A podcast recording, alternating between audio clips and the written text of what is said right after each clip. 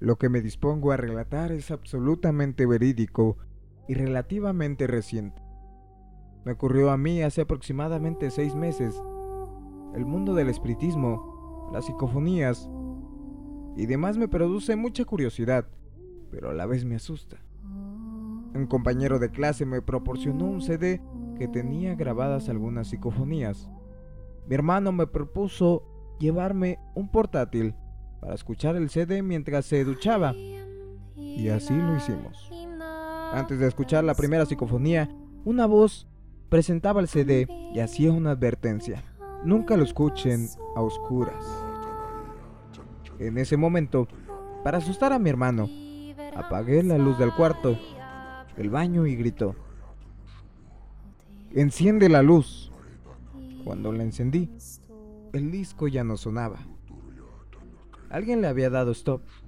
Yo no fui.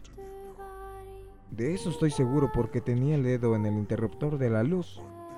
Y mi hermano tampoco. Estaba dentro de la bañera y a más de dos metros del portátil. ¿Quién apagó la psicofonía? No lo sé. Y no estoy seguro de querer saberlo.